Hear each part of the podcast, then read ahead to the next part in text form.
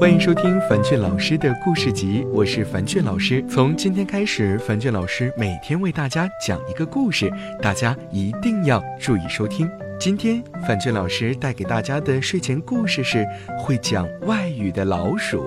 在一个漆黑的晚上，老鼠首领带领着小老鼠出门觅食。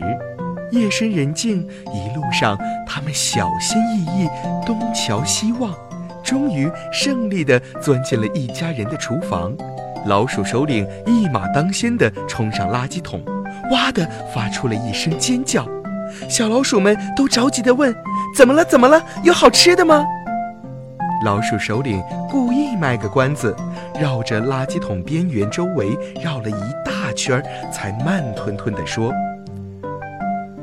有碎面包，有点馊了的奶油，还有半根红肠和许多蔬菜。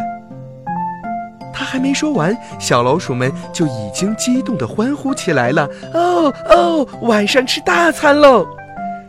他们像发现了宝藏一样兴奋。很快，在老鼠首领的指挥下，一大群老鼠开始在垃圾桶及附近周围大干起来。准备开始今天晚上的狂欢。就在这个时候，突然传来了一阵令他们肝胆俱裂的声音，小老鼠们都愣住了。其中有一只战战兢兢地说：“是，是大花猫。”那就是一头大花猫的叫声。很快，连最迟钝的老鼠都听到大花猫向这边奔跑时呼哧呼哧的喘气声了。一大群老鼠轰的一声四处逃窜，但大花猫穷追不舍。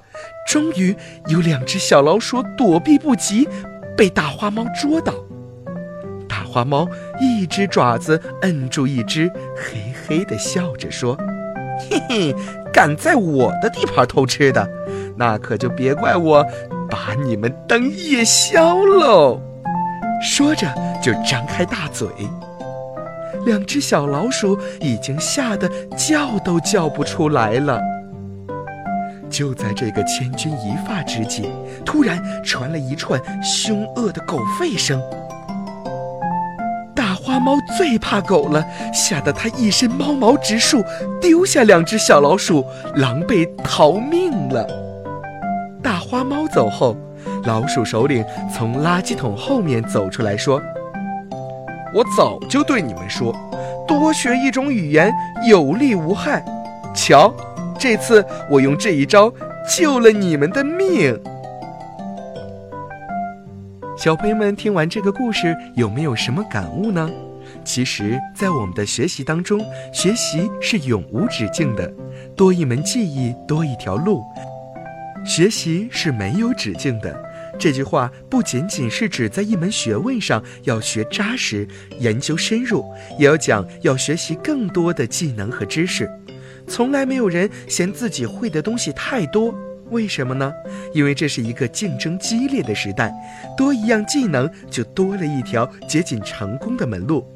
同学们，如果多注意报纸的话，一定会看到这样一个名词，那就是复合型人才。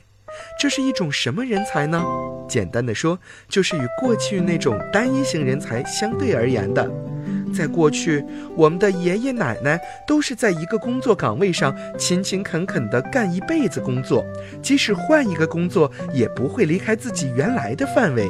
但是现在不一样了，不管是找什么工作，如果你是复合型人才，你实现愿望的机会就会比别人多一些。